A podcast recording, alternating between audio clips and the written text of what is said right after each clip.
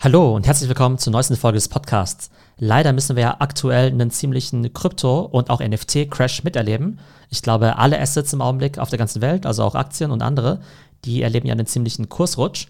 Und bei NFTs und bei Krypto, die natürlich besonders volatile Assets sind, ist das Ganze natürlich besonders ausgeprägt. Das heißt, wir sind mitten im Bärenmarkt drin und die letzten Wochen, da lief es ja auch schon nicht besonders gut.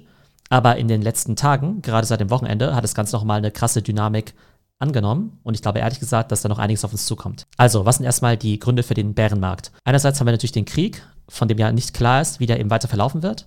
Dann haben wir gerade global, glaube ich, sehr, sehr viel Unsicherheit, sowohl politisch als auch wirtschaftlich. Wir haben mit Inflation zu kämpfen, 8,6 Prozent in den USA.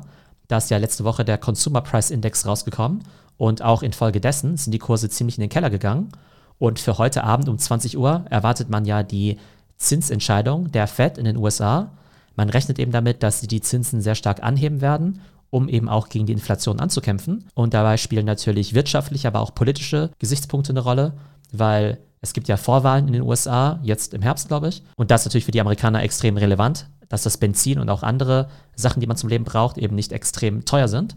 Von daher muss die Inflation irgendwo gestoppt werden und deshalb rechnet man eben mit einer Zinserhöhung der Fed, was aber natürlich die Preise für riskante Assets noch weiter nach unten drücken würde. Insgesamt bekommt man natürlich auch mit, dass die Wirtschaftslage nicht so toll ist. Ne? Also das Wort Rezession wird ja viel in den Mund genommen.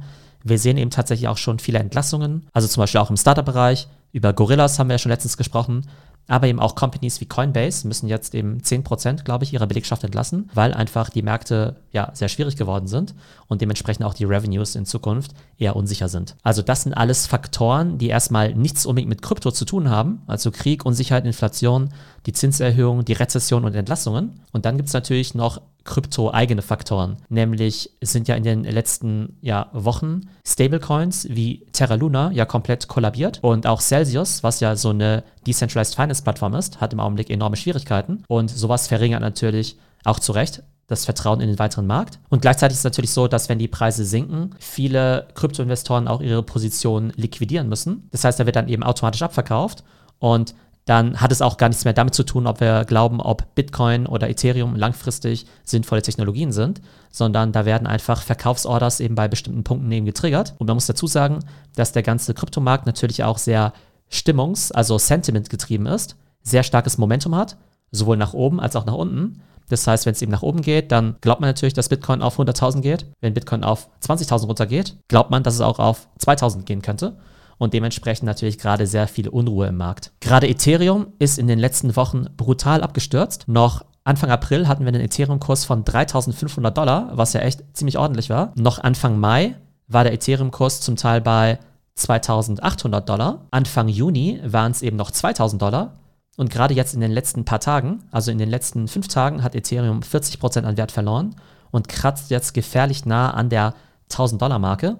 Und man befürchtet eben, dass wenn die Zinsentscheidung der Fed eben sozusagen für den Markt negativ ausfällt, dass dann Ethereum auch deutlich unter 1000 rutschen könnte. Also da werden schon Szenarien von 800 Dollar oder sogar 600 Dollar in den Raum äh, gestellt. Wissen tut es natürlich niemand, aber wie gesagt, das Ganze ist eher Momentum getrieben. Und wenn jetzt einfach der Markt sagt, hey, wir wollen erstmal die Finger davon weglassen, von riskanten Assets oder von Krypto, dann kommt einfach der Krypto-Winter, dann kommt vielleicht auch einfach der Bärenmarkt und niemand weiß natürlich, wie lange das Ganze dauern kann. Der Ethereum-Einbruch ist natürlich für NFTs besonders dramatisch, weil wir wissen ja, Ethereum-basierte NFTs, die haben ja immer den doppelten Hebel drin, nach oben, aber leider auch nach unten. Das heißt, als es eben gut lief, wenn Ethereum zum Beispiel von 1000 Dollar auf 4000 Dollar gestiegen ist und das NFT eben von 1 Ethereum auf 10 Ethereum gestiegen ist, dann hat sich eben der Wert in US-Dollar von dem NFT vervierzigfacht weil ja das NFT sich sozusagen verzehnfacht hat in Ethereum und Ethereum sich eben auch vervierfacht hat. Jetzt passiert eben genau das Gegenteil.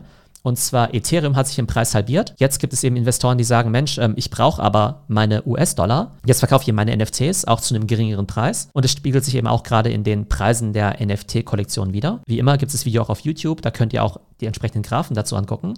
Aber wenn wir uns mal den Board Ape Floor ansehen, ne? also der billigste Board Ape, war noch Anfang April bei 364.000 Dollar. Anfang Mai war der sogar bei 450.000 Dollar, also kurz vor dem Other Side Land Drop. Und aktuell kann man so einen Affen schon für 90.000 Dollar bekommen. Ne? Das heißt, selbst der Blue Chip NFT, der eben vor vier Wochen noch 450.000 wert war, ist jetzt nur noch 90.000 wert. Also hat um 80% an Wert verloren. Und ähnlich ist auch bei allen anderen Kollektionen, ob das jetzt eben Mutant Ape ist, Azuki, Moonbirds oder auch Clone X, die haben eigentlich alle in den vergangenen Wochen gegenüber ihrem All-Time-High zwischen 60 und 80 Prozent von ihrem Wert verloren.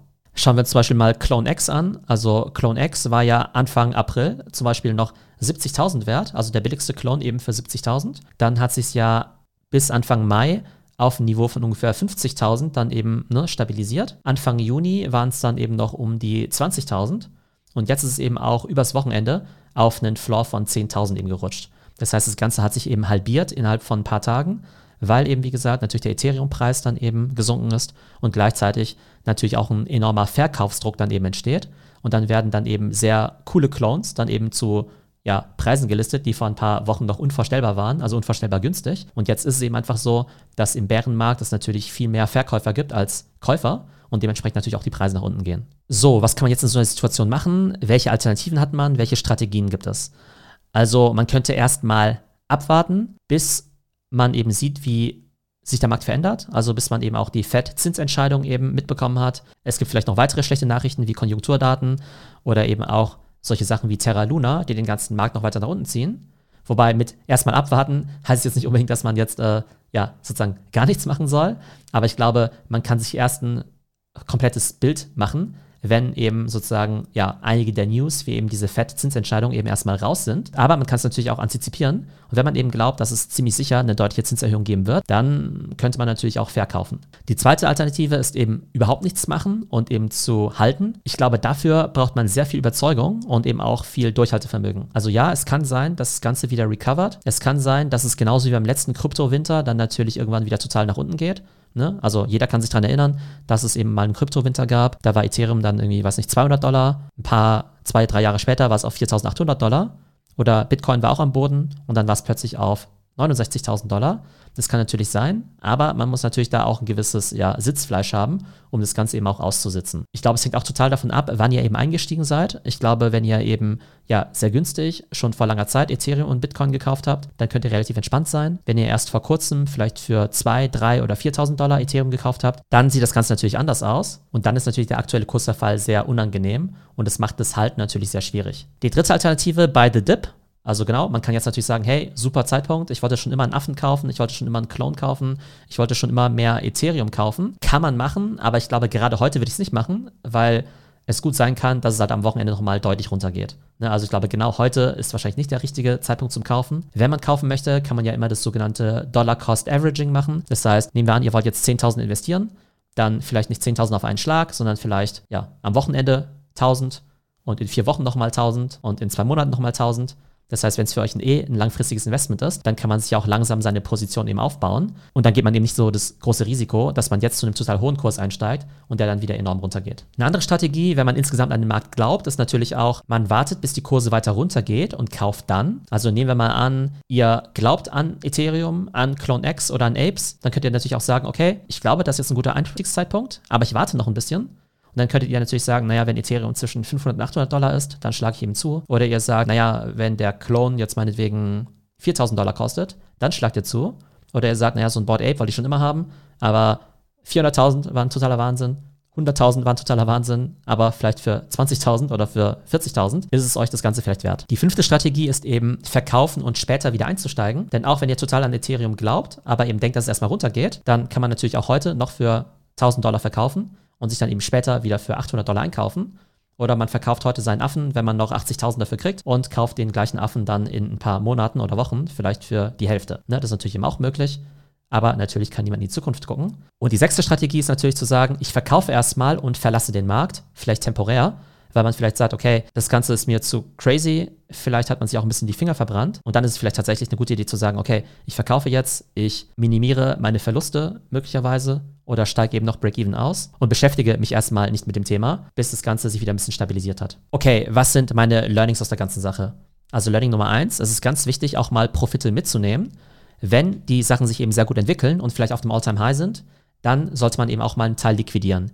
Egal, ob das jetzt Aktien sind, Kryptowährungen oder auch NFTs. Das heißt, wenn es eben gerade ganz gut aussieht, dann muss man auch mal zufrieden sein und sagen, hey, ich nehme mal 20% vom Tisch und sichere mir zumindest mal mein Anfangsinvestment. Aber viele sind dann eben leider zu optimistisch oder zu gierig und sagen, naja, wenn das NFT jetzt 50.000 wert ist, dann kann es auch sicherlich 100.000 wert sein. Also ja, klar, kann sein. Ist ja in der Vergangenheit auch oft genug passiert.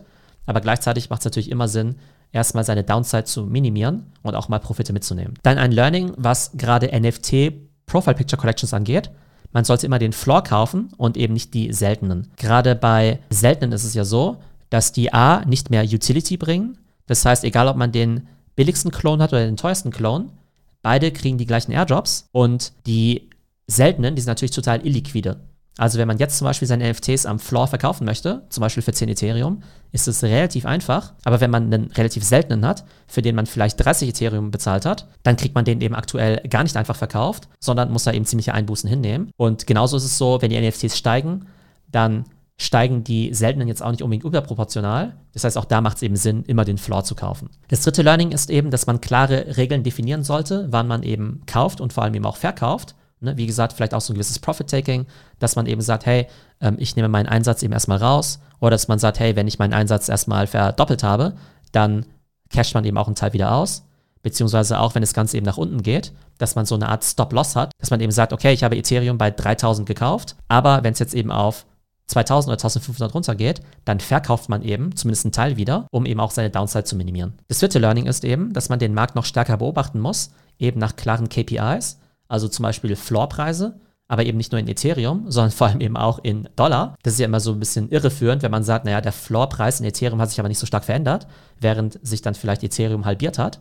Das heißt, man muss natürlich dann immer den US-Dollar-Floor dann eben auch im Auge behalten, aber auch das Trading-Volumen, weil wenn man zum Beispiel sieht, dass es sehr wenig Liquidität im Markt gibt, dann kann so ein Floorpreis vielleicht auch so ein bisschen irreführend sein, weil man sich sagt, naja gut, der Floorpreis, der ist ja auch noch bei 10 Ethereum. Aber wenn es dann eben kein Trading-Volumen gibt, heißt es ja auch, dass zwar der billigste 10 Ethereum kostet, aber es ja trotzdem keine Nachfrage danach gibt, weil es ja keine Transaktionen gibt. Und fünftes Learning, man muss sein Portfolio noch gründlicher monitoren und die Position eigentlich fast wöchentlich evaluieren. Wir sagen ja immer, im NFT-Space ist eine Woche wie ein Monat oder ein Monat ist wie ein Jahr. Das ist tatsächlich so. Das heißt, es kann sich wahnsinnig schnell verändern, sowohl nach oben als auch nach unten. Das heißt, nicht nur der Markt verändert sich, sondern vielleicht auch eure Überzeugung in das Projekt. Das heißt, es macht auf jeden Fall immer Sinn, seine Investmentthesen permanent zu überprüfen. Mein Fazit ist also, ja, wir sind im Bärenmarkt drin und es kann wirklich noch eine ganze Weile dauern, bis sich das Ganze wieder erholt. Ich glaube nach wie vor sehr stark an die Themen Metaverse und NFTs, vor allem eben auch was die Technologie, die Applications und die Utility angeht. Und ich glaube, was wir jetzt aber sehen werden, ist eine neue Ära im NFT-Space, wo sich eben die Utility und diese ganze Spekulation wieder ein bisschen entkoppelt. Also ich glaube, das Investmentthema, das wird immer irgendwo da bleiben, das wird sicherlich auch wiederkommen, aber wahrscheinlich erstmal auf einem deutlich geringeren Niveau. Und unabhängig sozusagen von dem Investmentthema werden sich NFTs immer weiter im Markt eben auch durchsetzen. Das heißt, ich glaube, man muss es eben ganz stark voneinander koppeln. Ich glaube, die ganzen Brands, die jetzt in NFTs investieren, denen ist relativ egal, ob der Board Ape jetzt 100 Dollar kostet oder 100.000 Dollar. Die glauben einfach, dass NFTs und das Metaverse ein spannendes Thema sind, um eben auch neue Kundengruppen zu erschließen und neue Experiences zu bieten. Und auch Themen wie Blockchain und Smart Contract machen natürlich nach wie vor enorm viel Sinn. Aber es könnte eben sein, dass diese Board Ape Ära, wenn man sie so nennen möchte, also wirklich diese Profile Picture Ära mit sehr teuren Profilbildern, wo Leute dann eben sehr, sehr viel Geld für eben Affenbilder bezahlen. Es könnte sein, dass die sich jetzt erstmal dem Ende neigt. Und das ist vielleicht auch gar nicht verkehrt, weil der Markt natürlich schon immer ein bisschen crazy war. Ich hoffe auf jeden Fall, dass es euch trotz des Bärenmarktes gut geht. Ich glaube aber, es macht auf jeden Fall Sinn, euer Portfolio sehr gründlich unter die Lupe zu nehmen, falls ihr es nicht eh schon gemacht habt, weil ich sehe es eben bei vielen Leuten, die jetzt vielleicht gar nicht so die Zeit haben, sich mit allem zu beschäftigen, dann zwar die schlechten Nachrichten sehen, aber dann doch irgendwie inaktiv bleiben, weil sie vielleicht auch so ein bisschen paralysiert sind, weil vielleicht alles ein bisschen zu schnell geht. Also wenn ihr eben substanziell in den Bereich investiert habt, dann nehmt euch auf jeden Fall die Zeit, weil alleine in den letzten Tagen und Wochen ist da ja so viel an Wert verschwunden. Und ich glaube, jetzt könnte man, wenn man sich einfach mal eine ruhige Minute nimmt und seine Position evaluiert und dann eben die richtige Entscheidung trifft, das könnte eben schon einen großen finanziellen Impact haben. Ich hoffe, es geht euch gut und bis zum nächsten Mal.